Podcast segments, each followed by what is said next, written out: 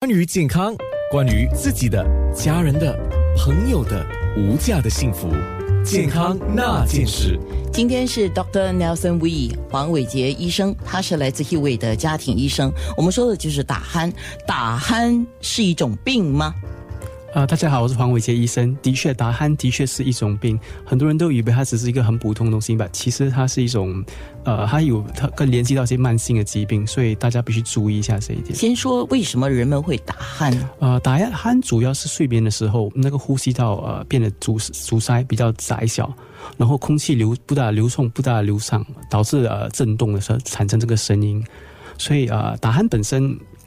呃，除了会呃干扰到枕边人，也是因为也是代表一种呃身体上的嗯有可能有点病症的原因啊。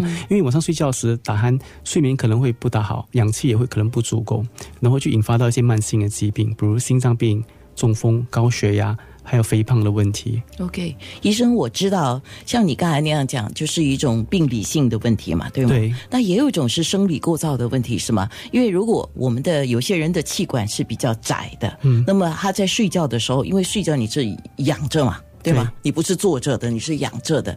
那那个时候是不是也是因为生理构造的问题？他不可能不是病，可是是生理构造的问题，于是造成他打鼾。的确是，有些人他们的呃呃扁桃腺可能很大哦，或者他们有上次我们上周我们讲过的鼻炎、鼻窦炎，导致上呼吸道很阻塞，right？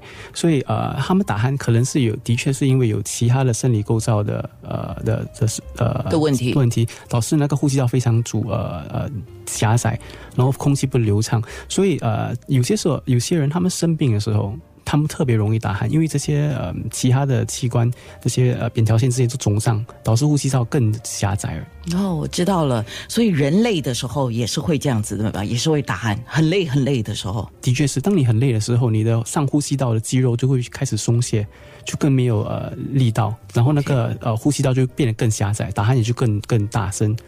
所以等一下我们要来讲一下怎么样的情况之下，比如说打鼾的那个高频、低频，你要注意一下，是不是有代表不同的意思啊？对，哎，还有一个问题就是，我发现到打鼾的人，当然他自己不知道，他打鼾的时候，除了是那个声音出来之外呢，他嘴巴是张开的。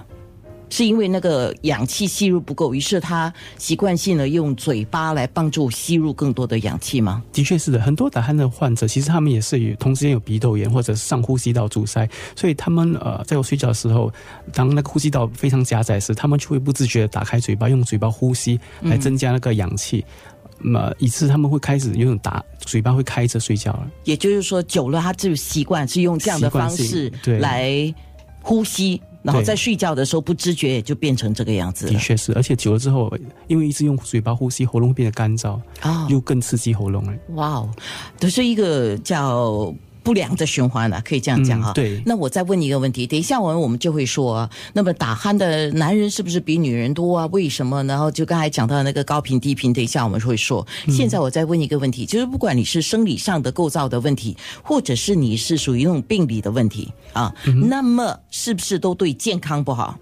打鼾，打鼾一般来讲，其实的确是对呃生理不好，因为它它不但它会加加剧你呃心脏病、慢性疾病、免疫力。退化或者睡眠不足的呃风险，不过打鼾有很多不同的层次，比较轻微、比较浅的，很很不是经常打鼾又比较小声的，其实不是这么严重。不过打鼾很很大声、很严重，或者有停止呼吸，就是睡眠睡段停止呼吸，然后又喘气的这种打鼾就是比较危险的，就要注意到。所以等一下不要错过了，大概是十点四十分，我们将会继续说打鼾是一种病，健康那件事。